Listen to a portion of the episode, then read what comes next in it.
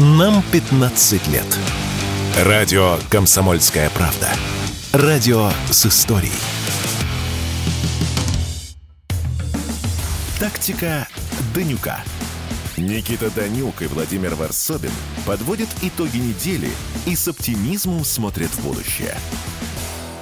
У микрофона Владимир Варсобин. Э, Никита, здравствуйте. Здравствуйте, наши э, защитники Отечества, мужики. С праздником всех у вас. Никита присоединяется, я так понимаю. Здравствуйте, Владимир, здравствуйте, уважаемые слушатели. Да, с праздником всем причастных. Я, с вашего позволения, внесу небольшие корректировки. Особенно, мне кажется, актуально это на фоне специальной военной операции. Это праздник советской армии и флота, это праздник настоящих защитников Отечества. Можно много спорить по поводу того, что является защитой, но в условиях специальной военной операции, конечно, в первую очередь хочется поздравить не просто мужиков, а наших бойцов, солдат, офицеров нашей доблестной армии, которые стоят не просто на рубеже и охраняют границы, которые сейчас борются за наше будущее, делают это со всеми сложностями, со всеми опасностями, героически и блестяще, поэтому я снимаю перед ними шляпу, как тем более человек, который не служил, знаете, есть такая поговорка, что вот, э, вот эти люди, белые воротнички, они очень, ну, где-то могут быть полезными, нужными людьми в мирное время, но, коль вот настоящая война за будущее, вы уж простите, Владимир, я, опять же, не знаю вашей военно-учетной специальности, но так как я там всего лишь переводчик,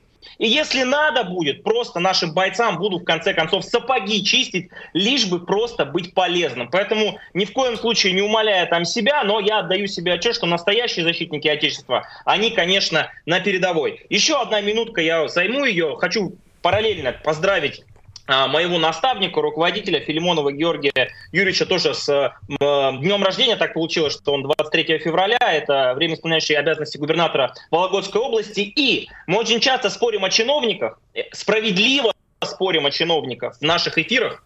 Не в качестве рекламы просто, уважаемые слушатели и зрители, посмотрите, зайдите на телеграм-канал Филимонов Лайф, посмотрите, что такое чиновник здорового человека. Ну а про чиновника чиновников, курильщика вы знаете, скажу таким мемом. Поэтому тоже, пользуясь случаем, поздравляю, а вот, желаю успехов, потому что люди, чиновники работают для людей, а наши бойцы, они на передовой защищают нас, чтобы эти люди жили и страна родная процветала. Вот такое длинное вступление. Спасибо, что разрешили. Да, ну, я вот сам не служил, э, я служил учителем. В этом смысле я, у меня была альтернативная служба, не знаю, что важнее было для моей страны. А, но Это все слушая, важно, все важно, слушая но, но вас, войны... да, слушая Конечно. вас, Никита, я так понимаю, что для людей, которые не служили, для них и, а, а, одно из их оружий это красноречие, что тоже, в общем-то, неплохо. Сегодня у нас будет очень милитаризированный эфир, конечно, потому что и обязывает и день, и новости. Обсудим, я предлагаю обсудить не только сейчас взятие Авдеевки, что важно. Но вообще-то подошла еще одна такая же серьезная дата. Это двухлетие спецоперации. Можно подводить э, некоторые итоги, по крайней мере, за два года.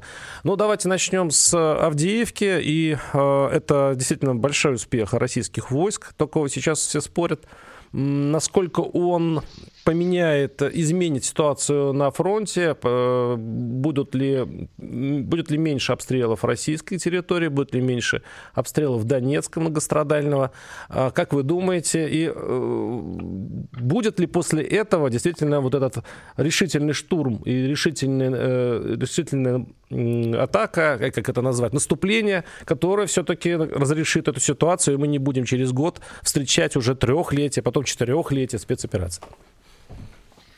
Браво тем бойцам, которые участвовали в операции по штурму и взятию Авдеевки. Авдеевка действительно была костью в горле в первую очередь у людей, которые живут в Донецке, в Донецкой агломерации. Очень коротко, не вдаваясь в подробности, наши военкоры, и люди, которые там живут, они знают намного лучше меня, но если вдруг наша аудитория не знает, Авдеевка – это укрепленный, забетонированный район, который возводили на протяжении 8 лет, его заливали бетоном, возводили инженерные железно-бетонные конструкции, э, стягивали туда, в том числе ствольную артиллерию, которая позволяла наносить удары по Донецку и по пригородам, в том числе по гражданской инфраструктуре. Поэтому, конечно, взятие Авдеевки со всеми сложностями, с потерями, конечно, все равно сложно переоценить. Это, это действительно настоящая победа, мы не можем говорить о том, что благодаря взятию Авдеевки посыпался весь фронт, но что я точно вижу и что все подтверждают, и даже наши враги через газеты по типу Вашингтон-Пост, Wall Street Journal и так далее, весь фронт пришел в движение, на 100% стратегическая инициатива на стороне российских войск, Примерно есть пять направлений, где мы продвигаемся, и, собственно, есть определенные наступательные операции. Они пока не носят какого-то глобального, стратегического, знаете, такого масштабного характера. Но вместе с тем, в условиях, когда нам еще сколько месяцев назад рассказывали про тупиковую ситуацию на фронте, что ни вашим, ни нашим, что, в принципе, ребята, давайте уже как-то, наверное... А что, а что, что, что изменилось, Никита? А вы не видите, что, Но что она, изменилось? Она перестала Подожди, быть, я прошу прощения. Она перестала быть взятие, тупиковой, по-вашему? Взятие Авдеевки – это с точки зрения ресурсов, с точки зрения масштабов и влияния, э, это операция, которая сопоставима. Опять же, тут сложно сравнивать, что важнее, что крупнее – ну, наверное, последняя вот такая операция, это, конечно, Артемовская, это тот самый Бахмут. И в этом смысле, ну, на мой взгляд, очевидно, что это не история про э, тупик. Тупик у той стороны. У российской группировки, у которой, видимо, есть определенные цели и задачи, я не знаю, естественно, планов командования, это государственная тайна, но, тем не менее, цели специальной военной операции, возвращаясь к вашему да, вопросу, да, они, безусловно, не выполнены в полном объеме.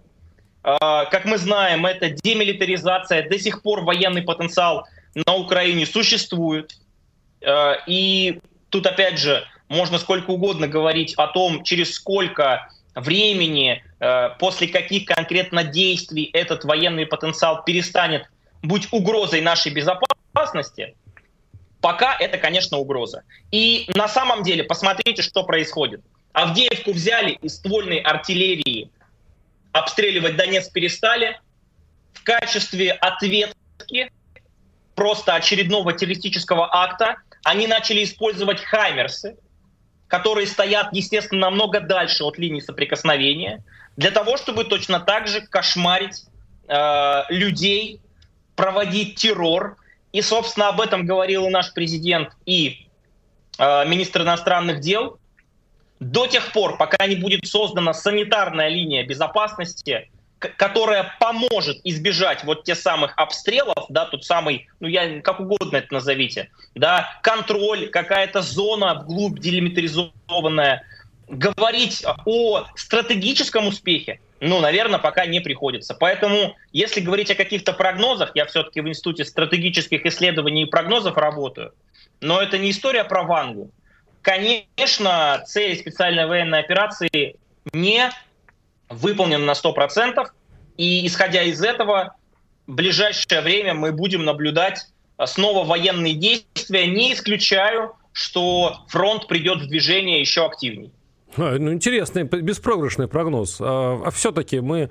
Э, не, не, стоп, стоп, стоп, стоп. Мы стоп, сейчас говорим о том, что значит будет... беспроигрышный? Беспроигрышный, Вы беспроигрышный, ну, беспроигрышный. Так? Ну, потому Кто? что это вы говорите об очевидных вещах. А здесь, Нет. здесь много неочевидных вещей. Вот Можно вот, поспорить? Вот Я подо... прошу прощения. Подождите, вы сейчас в ответе и будете спорить. Я хочу Давайте. вас спросить, как человек, Давайте. который профессионально занимается прогнозированием. Вот сейчас э, мы э, встречаем двух, э, два года э, ведения операции.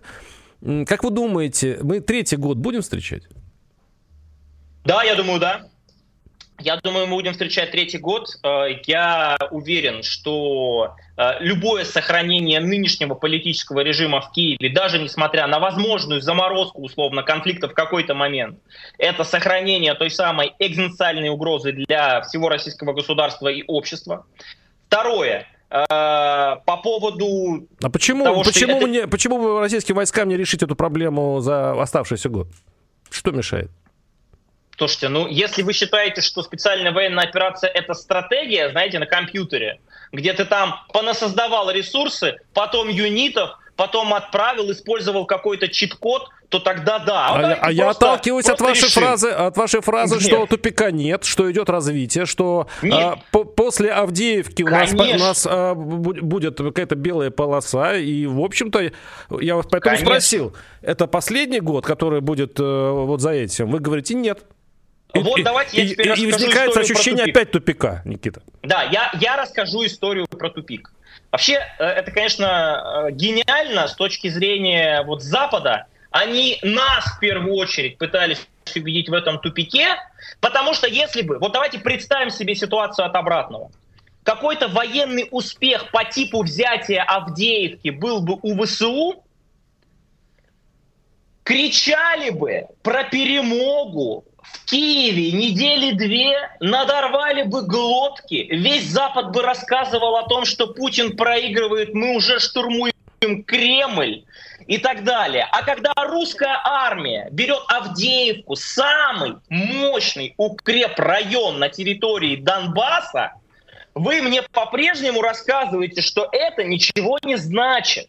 То есть, Нет, подождите, они знают, что, подождите, подождите. Они там рассказывали, что тупик на, существует на момент еще контроля ВСУ над Авдеевкой. Авдеевка взята, это уже по определению говорит, Никита, что сейчас прервемся. Нет, Небольшой блок рекламы. Никита, подождите, вы договоритесь о следующей части. Тактика Данюка.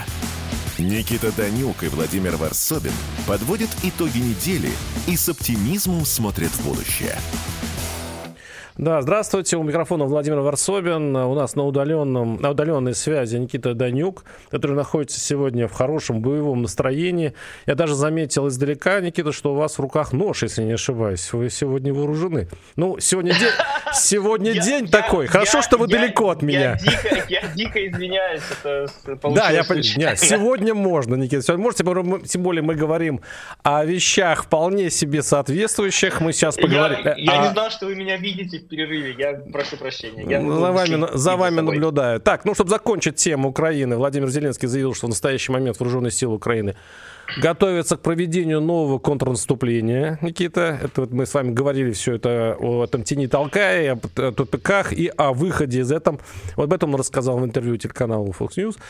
А, переходим к разрушительной, как считает Запад, санкции против России. Об этом и, заявил... Владимир, я прошу прощения. Да. Ну, давайте. С вашего позволения, вы сегодня э, главный, я ведомый, но тем не менее, вы сказали про интервью Владимира Зеленского телеканалу Fox News, да. правильно? Да. Вы видели, какое количество просмотров у этого интервью на миллионном канале американском Fox News? Ну, наверное, мало, судя по вашему жизнерадостному ради, поведению. Ради интереса просто. Посмотрите сейчас, я смотрел несколько часов назад, было порядка 30 тысяч. Уже почти что там 12 часов прошло. Угу. Это, к слову, о влиянии Зеленского. Он каждый том, день насколько... интервью дает, он всех уже немножко не, не прав, поддостал, не, неправда. Для американского, значит, избирателя, и тем более для Fox News, он дает интервью для республиканцев не часто.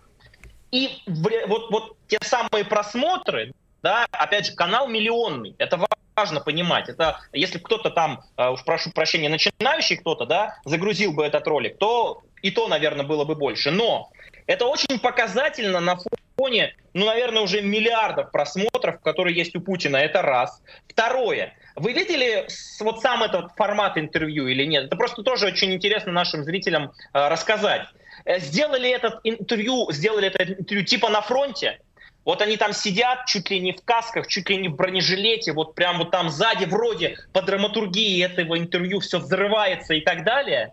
И, собственно, Зеленский транслирует вот в этом а, интервью свое, видимо, отличие от Путина. Я не в пиджаке, я с телеканалом Fox News, и я на фоне э, Авдеевки, где он еще фоткался там сколько-то недель назад на фоне монумента, говорю очередную дичь под названием «У нас есть контрнаступление, и все, что мы сейчас потеряли, мы отвоюем». На самом деле это, как э, мой э, старший тоже товарищ, в том числе там собрат по журналистскому цеху вашему, э, Армен Гаспарян подметил, это такой последний дни Керенского. Вот очень сильно похоже, поэтому знаете, давайте наши зрители надбавят просмотре бедному телеканалу Fox News. Посмотрите, как жалко, никчемно выглядит человек, который только что сдал Авдеевку, причем не просто сдал, а с большими потерями, о которых стараются замалчивать, потому что там было бегство, и пытались всеми силами Авдеевку удержать, как мы знаем, да, потому что Сырский политическую э, целесообразность выдвинул на первый план, а не жизни там своих бойцов и так далее. Просто посмотрите, будет приятно Fox News, будет побольше просмотров в конце концов. Хм, Спасибо. Интересно, вы разрекламировали интервью Зеленского. Ну, хорошо, пусть так. Действительно, пусть люди да. поинтересуются. Так, да. э, ну, э, понятно, что сегодня обсуждают и следующие санкции. Они, кстати, достаточно серьезные. Вот они э, зашли теперь, ну, ну, целые пакеты, там их, по-моему, уже больше десятка санкций, я имеется в виду пакетов санкций. Но вот это пакет, он болезнен тем, ну, как экономисты говорят, что э, бьют даже не по самой России, а по тем, с кем Россия сотрудничает. И э, вот они почти э, чистят, чистят те вещи, которые они не учли. То есть сейчас под э, санкции попали китайские, э, гонконгские даже, э, турецкие не знаю, ну, индийские фирмы. То есть ровно те организации, те каналы, через которые шел параллельный импорт и чувствительные технологии, которые нуждается и российская армия тоже. Как вы думаете, вот, кстати говоря, там, по-моему, сотни людей, сотни конкретных чиновников, которые попали тоже под санкции. Как вы думаете, это пройдет бесследно так же, как э, ну, Россия пойдет дальше и не заметит, или это какой-то особый пакет санкций, с которым придется повозиться? А, давайте так, какой по счету? Поможете мне? По-моему, 13. Ну, по-моему, 12 или 13, да. 13, кстати, такое вот... число интересное, да. Да, да, да. Но вот просто исходя из э, самого факта обсуждения 13-го пакета санкций, мне вот Владимир Варсобин, мой уважаемый старший товарищ, задает вопрос, а может быть 13-й будет эффективный? Может быть 13-й изменит нашу политику. Может быть, 13-й сокрушит нашу Интересная экономику. интерпретация, я что-то даже не складывал да, этот да. смысл. Любопытно, вы читаете мои я, слова. Я, я объясню. Ну, то есть предыдущие 12 как бы, ну, вообще всем плевать и пишет в очередной раз западная пресса, что и экономика России адаптировалась, и серые схемы и торговля с нашими контрагентами подстроилась под эти санкции. Но вот именно 13-е, ну, Но он необычный, вариант, пакет они... необычный, я вам подчеркиваю, ну, что смотри, он, тут, он тут, идет, все, по-другому идет. Тут все очень просто. Вы правы, э, начали бить по э, тем, кто э, считает, что взаимоотношения торгово-экономические с Россией, они выгодны. И здесь, опять же, я пользуюсь с э, запрещенным приемом, приемом я в основном анализирую такие, знаете, либеральные средства массовой информации, англоязычные в том числе, которые любят э, поспекулировать по поводу санкций и там влияния на российскую экономику. Все как один, вот все как один, когда очередной пакет санкций применяется, говорят примерно следующее, не вдаваясь в подробности, что выгода от торговли с Россией нефтью, газом, удобрениями, а, там, и, и, например, экспорт технологий каких-либо, даже несмотря на сан- санкционные риски, в разы, а иногда в десятки раз э, превышает ну, действительно тот ущерб, который вот те самые вторичные санкции могут нанести. Это первое. Второе. А давайте опять посмотрим на эту историю не в контексте вот этого 13-го пакета, а в контексте международных отношений и мировой финансово-экономической системы. То есть есть некая страна, которая, прости бога ради, хрен знает по какому праву, говорит, кому с кем торговать, кому нужно отправлять газ, какими танкерами пользоваться, а, на какие банки а, переводить средства, где открывать расчетные счета и так далее. И когда одно дело, когда эта страна вот таким образом вела себя в отношении своих вассалов, это мы видели. Мы помним, как американцы и европейцев кошмарили еще до спецоперации. Мы помним, как они кошмарили карликовые государства. Но когда начинается история про наезд, а это прям, ну, такой наезд э, на Китай, на Индию, на Арабские Эмираты, на Турцию, то, о чем мы говорили. Есть мнение, что реакция будет другая. То есть никто не спорит. Американцы могут действительно с помощью этих санкций ну, пугать, э, штрафовать, на замораживать средства и так далее. Другое дело, что раньше когда они это делали, им никто не мог ответить. Ну, просто потому что, во-первых, вес был, да, что называется, как вот на соревнованиях по боксу, разные весовые категории, либо это просто вообще э, твои шкиты какие-то были. А вот сейчас посмотрим, как Китай, Индия, Турция, Эмираты на это отреагируют. Никита, да, смысле, давайте так, давайте так. Вот вы, исход... вы исходите вот из такого посыла, что э, Америка грозит, и, в общем-то, там дальше уже испугаются, не испугаются. Но это бизнес. Вот э, сейчас э, Китай, э, ну вот по многим э, сообщениям, так, ну, как известно, китайские банки стали отказывать э, российским бизнесменам э, в открытии счетов и проводке денег. Когда начали это дело выяснять, а китайская сторона... Немного по-другому. Подождите, ну вы, я, же, я, вас, я вас терпеливо слушал, видит Бог. А, а, а, и э, китайская сторона, вот так пишут, неофициально сказали, мы будем, за, мы за вас, мы за вас, мы будем поддерживать вас. Ну, пожалуйста, не делайте это как можно потише, делайте это как можно хитрее для того, чтобы нас все-таки не прикрыла Америка, э, чтобы не рвать связи с США. То есть мы, мы не хотим из-за вас рвать связи с США. А теперь ваш тезис о том, что пугают. Здесь, э, мне кажется, Америка ставит вопрос. Если вы хотите дело иметь с нами, не имейте дела с ними. Э, время, когда можно сидеть на двух стульях, закончилось. По большому счету сейчас нужно им не то что пугать, а нужно решить, сколько времени они могут еще протянуть, сотрудничая с Америкой. А, а известно, что тот же Китай имеет, это первый, э, первый э, с кем по объемам его партнер, это Америка, первый по весу. Россия не первая, намного не первая. Поэтому бизнес, когда им ставят этот вопрос, они просто выбирают. А те, кто хочет, а те, кто хочет получить профиты там и там, вот эти ребята, они крутятся, выворачиваются, хитрят и так далее, и для, и для нас они выгодны, потому что эти ребята наши ребята. Но до тех пор, пока Америка не поставит такие э, жесткие уже э, фильтры и такие условия, при которым даже эти ребята, ну, им придется как-то каким-то образом что-то решать. Никита, вы ответите, вы ответите на этот вопрос, у нас, к сожалению, новости, точнее, к счастью, потому что надо все-таки не Видит только... Бог, я старался, а отвечу в следующей части. Хорошо. Да, и э, ну, нужно людям сообщить не только то, что мы думаем, а что на самом деле происходит. Мы сейчас прервемся. Владимир Варсобин, Никита Данюк, оставайтесь с нами. Фридрих Шоу. На радио «Комсомольская правда». В главной роли Мадана Фридрихсон. При участии агентов Кремля и других хороших людей. Автор сценария «Здравый смысл». Режиссер, увы, не Михалков.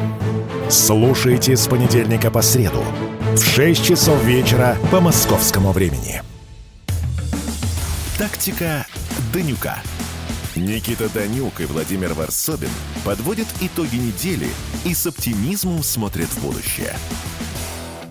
Да, у микрофона Владимир, и мы смотрим с оптимизмом будущее, хотя нам э, светят э, санкции, 13-й пакет, который, в общем-то, все, он по числу 13 и живем, в общем-то, не, не особо заморачиваясь по этому поводу, поэтому все хорошо. Никита только немножко э, как-то разозлился, когда слушал меня, видимо, в предыдущей части, когда я описывал логику наших иностранных партнеров, которые сейчас Америка ставит перед выбором. Или с Америкой, да, или, с, или с Россией. Никита, прошу, вы выскажитесь это словесно. Я воодушевился. Спасибо Понятно. за такой пас. Вот особенно мне понравился э, посыл Владимира, что ребята на двух стульях не получится либо с нами, либо с ними. Я сейчас открыл официальную статистику. Это, кстати, они не стесняются. Можете зайти на сайт Министерства энергетики Соединенных Штатов Америки. В 2023 году Россия стала главным экспортером урана обогащенного урана для нужд гражданской атомной энергетики в Соединенных Штатах Америки. А нет, погодите, стоп. 60% корпорации Boeing, а, точнее 60% титана, которые используют для изготовления гражданской и военной авиации компании Boeing, ну то бишь американского военпрома, используют российский титан. А, нет, подождите, еще одна новость. Я прошу прощения, что так театрально просто, но... А, оказывается, Соединенные Штаты Америки на протяжении всего 2023 года импортировали российскую нефть, на которую внесли, собственно, запреты и санкции. Причем делали они это через третьи страны, потому что в основном, так скажем, танкерный флот, который используется, ходит под греческим флагом. Нефть и нефтепродукты в первую очередь носят, ну скажем так, а, под приписки Индию и так далее. То есть что получается? Соединенные Штаты Америки, с одной стороны, а, как вы говорите, говорят, выбирайте Китай, выбирайте Эмираты, выбирайте Турция. А с другой стороны, а, титан норм, уран норм, а, так еще и нефть можем по дешевке, мы же тех заставили покупать очень дорогую. Хм, ладно, ну это действительно, это ведь Соединенные Штаты Америки, они могут себе позволить вот э, такое лицемерие. Подождите, э, Россия стала главным экспортером а, сжиженного природного газа в Европе для таких стран, как Испания и Бельгия. Ну, я могу, опять же, статистику провести и так далее. Я к чему? Вы правы. Американцы будут вводить эти санкции. Они будут пытаться делать вид, что они контролируют, что они могут наказать, что они ставят, э, в данном случае, наших контрагентов перед выбором. Но когда ты сам не то чтобы им не следуешь, а еще и в принципе э, позволяешь своим, простите бога ради, это не политологически звучит, но тем не менее, шестеркам, таким как Испания, Бельгия и так далее, через схематозы получать российскую энергетику. Я, кстати, забыл про э, важную статью, э, ну, потому что титан, уран — это такие уж, простите, такие мейнстримовые, попсовые истории. Про удобрения, например, да, тоже хорошая история достаточно. Так вот, э, это говорит о том, что санкции, они носят характер, ну, кто-то напугается, а по факту это ведь жест отчаяния. Объясню. Потому что если бы, во-первых, санкции работали, во-первых, 13-го пакета бы не было. Во-вторых, таких прецедентов бы не было. В-четвертых, ну, вы правы, э, официально Китай или та же Турция скажет, ребята, э, вот сейчас мы вынуждены закрыть счет в этом банке, вот этот счет под этим именем. Но все мы все понимаем, давайте просто адаптируемся, потому что, уж простите, геморроя иметь не хочется. В этом смысле, как я уже говорил, это ведь наоборот. Чем хуже, тем лучше, как говорил один умный, лысый, картавый человек. Потому что и бизнес адаптируется, и финансово-экономические системы адаптируются, и та самая суверенизация происходит. В конце концов, и отказ от доллара происходит. Посмотрите, опять же, на тенденцию. Поэтому с точки зрения э, ну, реального времени, знаете, такой спокойной, мирной жизни, я уверен, ну, ничего хорошего в этих санкциях бы не было. В условиях ну, войны... Э, нет, вы, вы, вы, ну, на, а вы, вы на самом деле подтверждаете вот свой лозунг, э, что вы с оптимизмом смотрите в будущее. Вы очень крепко стоите на, вот, на этой линии, и это вызывает уважение. Но просто как по вот такими широкими мазками не замечаете некоторые вещи. Ну, бывает, вылетает. Ну, 30% спад, допустим, Турции, да? 30% спад торговли с Турцией именно в связи с этими сложностями, которые, как говорите, нужно, нужно обходить. Но ведь в чем главная задача вот этих санкций не блокада, не совсем уничтожение бизнеса. Понятно, что обойдут, но издержки. Как можно больше затруднить, как можно больше издержек, чтобы при обходных путях, это, это обходной путь, он всегда длиннее прямого пути, поэтому издержек больше. И э, я снова возвращаюсь к этому тезису. Это проверка, действительно ли союзнических отношений. Очень много сказано слов и вами, и очень много слов э, льется сверху. Но на самом деле все показывают дела. Вот если с Китаем, с Турцией, с Ираном, э, с Саудовской Аравией, которые на самом деле, ну Иран, конечно, я убираю из этого списка, там все понятно, они на самом деле э, размышляют на тему, насколько выгодно вкладываться в риски, российские риски. Там есть свой профит, там есть свои, э, св- свои убытки возможные. И сейчас Америка повышает ставки, показывая, что не-не, ребята, если вы думаете, что вы выиграете, если поставите на Россию, нет-нет, издержки повышаются. Мы повысим вам издержки еще больше, что вы позадумались еще тщательнее на эту тему. И на самом деле качаются. И Китай качается внутри, потому что там очень консервативные банкиры. Там они очень считают юани. И они не хотят ничем рисковать. То же самое Турция, то же самое арабы. Они очень любят арифметику. Это ага. мы, это мы, э, огненные славяне. Мы, у нас главная идея. Для нас главная справедливость. Да? Как, в чем, э, брат, э, сила? В правде. У нас вот такая история. А эти ребята считают. Они всю жизнь считали. Кстати, китайцы не воевали сто лет. Они все время считают последние годы.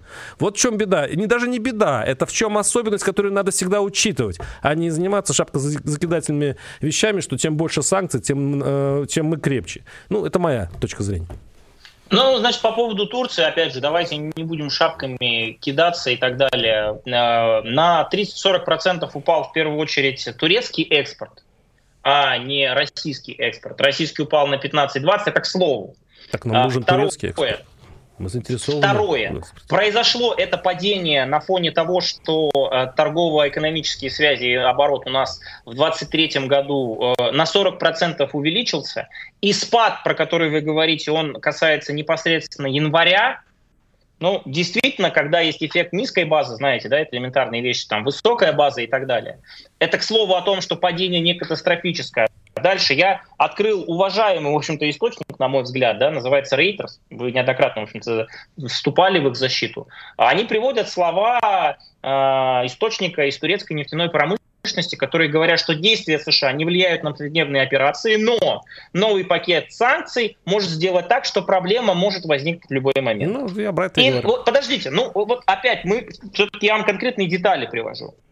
Я же сказал, действительно это осложняет. Это, ну, как бы без них было бы, э, мы бы дальше торговали по тем схемам, которые существовали до этого.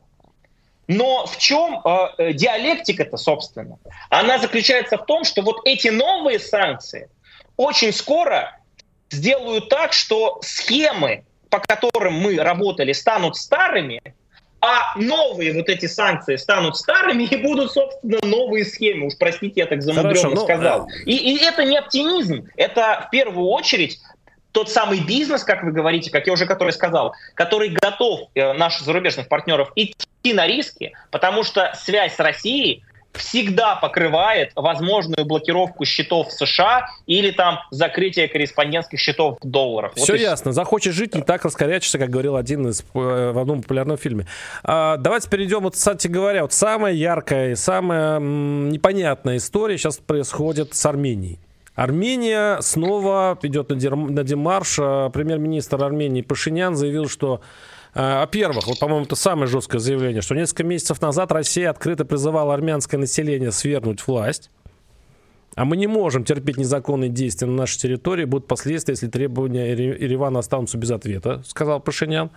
А это он, кстати, отреагировал, что там был, был депортирован Дмитрий Сетраков, такой военнослужащий, которого отловили в Армении и без разрешения Армении отправили в Россию. Кроме того, ну, это, конечно, самое э, главное в этой истории, что Пашинян заявил о приостановке участия страны в УТКБ. А, и Кремль попросил разъяснений, что это значит. То есть э, Армения выходит из УДКБ или остается. Там не, в, в уставе нет э, других позиций. Правда, было сказано, что база, российская база в Гюмри остается, тут никаких сомнений нет, но, с другой стороны, французский министр обороны сейчас находится в Армении.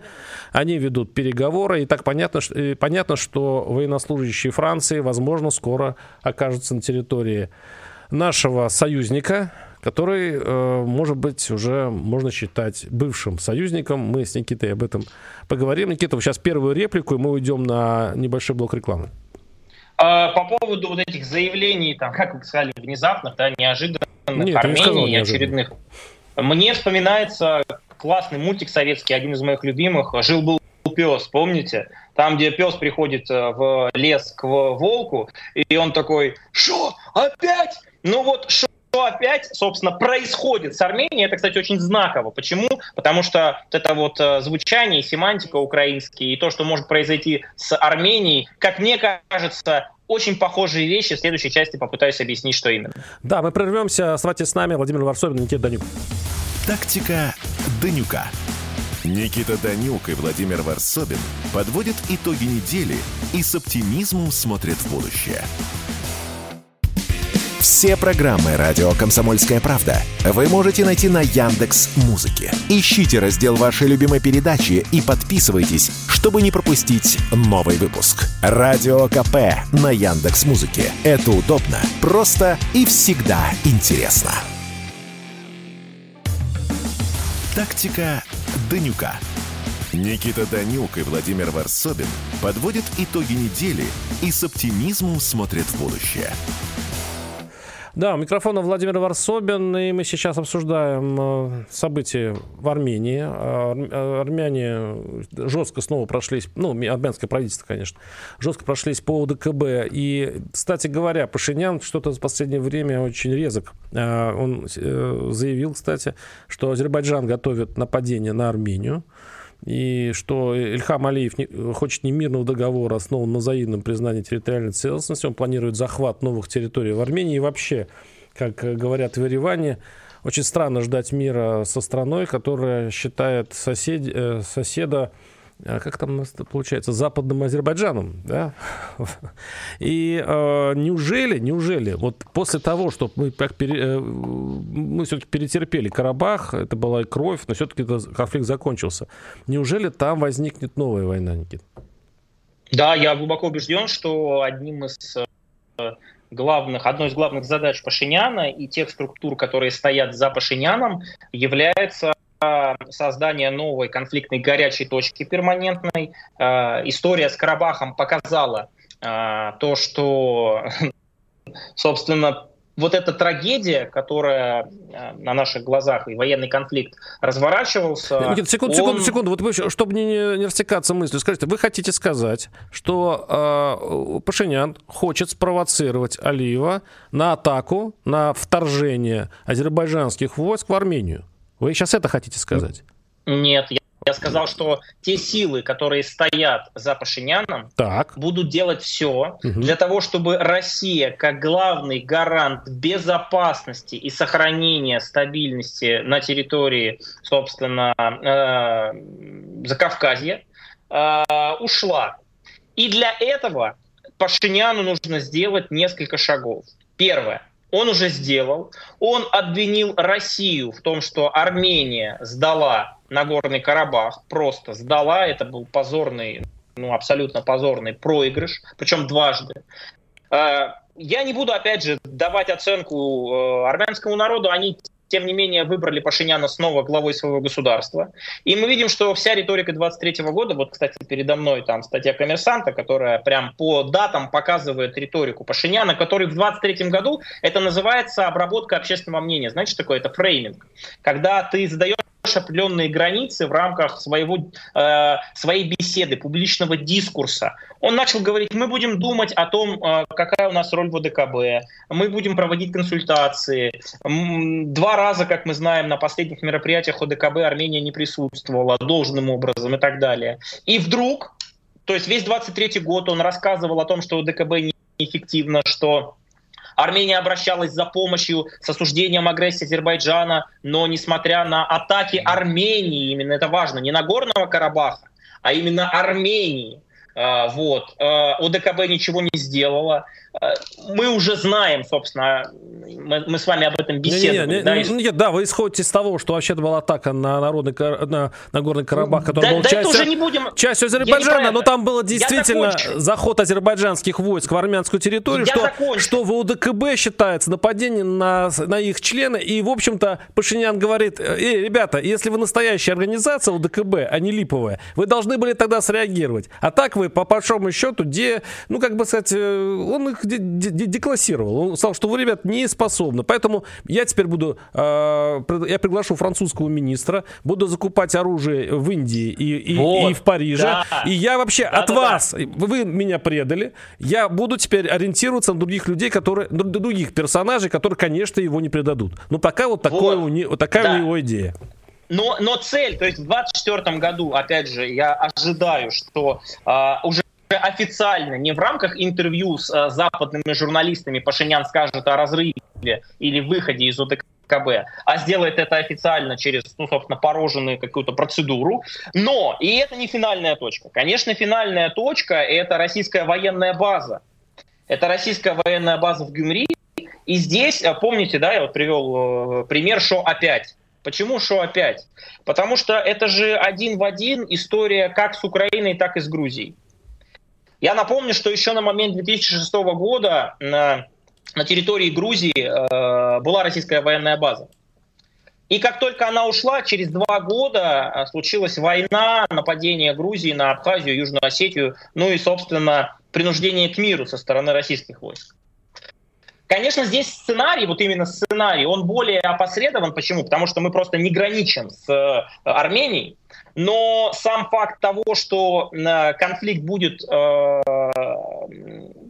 возрастать, сам факт того, что если все-таки Армения покинет ОДКБ, она останется один один с Азербайджаном, за которым стоит Турция, и вы правы абсолютно. Я считаю, что Азербайджан вряд ли будет подписывать сейчас э, какой-то договор о границах, о признании территориальной целостности, потому что в условиях, когда ты знаешь, что твой противник действует в угоду не своих национальных интересов и там а народа, а в угоду людям, э, там, называйте как угодно, господи, там, э, Соросы, западники и так далее, конечно, ты будешь выжимать из этой ситуации все. По поводу Франции это блестяще.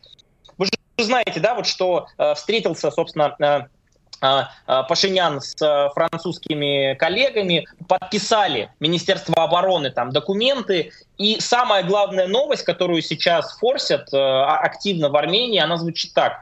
Франция заявила о готовности поставить Армении ракеты ПВО. Не о контракте конкретном, ни о количестве, ни о гарантиях безопасности. Ни, такого нету, документа нету такого. Париж, уже, Париж уже передал Еревану приборы ночного видения. Также идет подготовка к отправке бронемашин «Бастион». Французский министр подчеркнул... Приборы ночного видения, так победим Азербайджан. Ну, слушайте, ну, я, я не военный специалист, я не военный эксперт. Пусть э, мои а какое основание, коллеги... вот смотрите, я, я все думаю вот об этой войне, возможно. А какое основание вообще у Баку после того, как он уже забрал себе Карабах, вообще э, атаковать Армению? Вот, ну надо же как-то это, ну, обосновать. Вот вы, ведь понимаете, в чем дело? Ведь вся политика строится сейчас между армянско- армянско-российских отношений. Это Россия говорит, э, ну вот сейчас я уйду, ты один на один останешься и тебя съедят. Ну, по сути, такое, такое идет, э, такая идет речь. А те боятся, их зовут французов. А я думаю, а вот если это будет поедание, то есть оно будет как? То есть из-за чего? Там ведь нет спорных территорий. Пробитие, Слушайте, э... пробитие коридора в, в Нахичевань, то есть, наверное, видимо, это, ну, очень странная история. И действительно, по-моему, все, все э, заинтересованы. И Москва сейчас, и Брюссель, и даже ну, весь Запад заинтересован в этом мирном, э, в, мирном подписании договора о границах, который заморозит эту ситуацию. Я, мне просто интересует точка зрения и политика Баку. Что добивается Баку? Я буду исходить не от Баку, я, скорее всего, буду исходить из э, э намерений Армении есть мнение, что история про э, реванш определенный, она осталась. Просто, э, видимо, какие-то гарантии определенного реванша сейчас дают Пашиняну, заявляя о том, что придет французское вооружение, какие-то гарантии со стороны Франции. Я, у меня есть много знакомых, которые, вот они армяне, они там завели по Армению, правда, там живут в России, но это как бы старая история. Ну так вот, но я за их социальными сетями слежу, они там вообще сейчас просто кланяются в ноги э, Макрону, считают, что чуть ли не вся Франция и чуть ли не все НАТО в таком случае вступит в, значит, э, за Армению в случае военного конфликта. Но мне видится, конечно, это просто разводка очередная. Никто ни за кого не ступится. Э, будет конфликт Азербайджана и Армении, потенциалы несопоставимы. Не, ну, и, э, это не... и остановится, ну подождите, и остановится Азербайджан исключительно на, за Зангигурском коридоре или будут еще какие-то э, обоснования исторические, я не знаю. Я знаю просто историю и две, два примера приведу. Бисмарк, который говорил, важны не намерения, важны потенциалы. И вторая история – это Фукидид, когда одна страна сильно усиливается с военной точки зрения или наоборот сильно ослабевает, другая соседняя страна начинает военные какие-то э, движения. Ну, я, вот с, я с вами согласен, потому что, мне кажется, весь мир переходит где-то в 17-18 век, э, где сильный всегда прав, а все остальное... Фу, что... Фукидид — это античная история. Да, что, что, я, что я задаю очень наивный вопрос, а с чего бы, да, этот, этот вопрос остается просто для дипломатов, это потом обоснуют, с чего. А на самом деле, действительно, у кого сколько дивизий. И мы-то думали, что мы в 21 веке, а вот сейчас мир тихо развернулся и пошел обратно.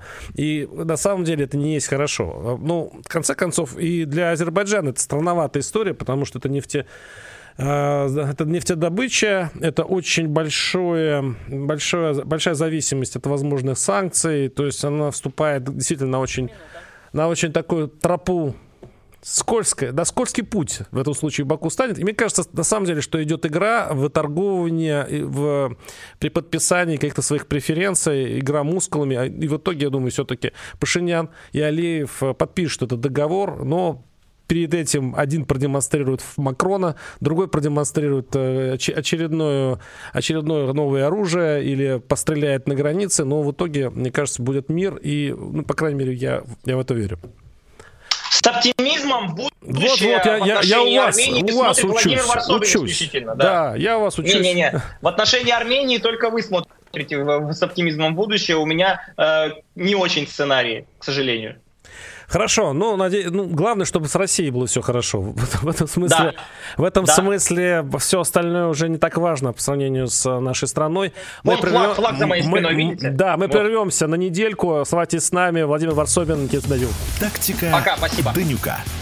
Никита Данюк и Владимир Варсобин подводят итоги недели и с оптимизмом смотрят в будущее.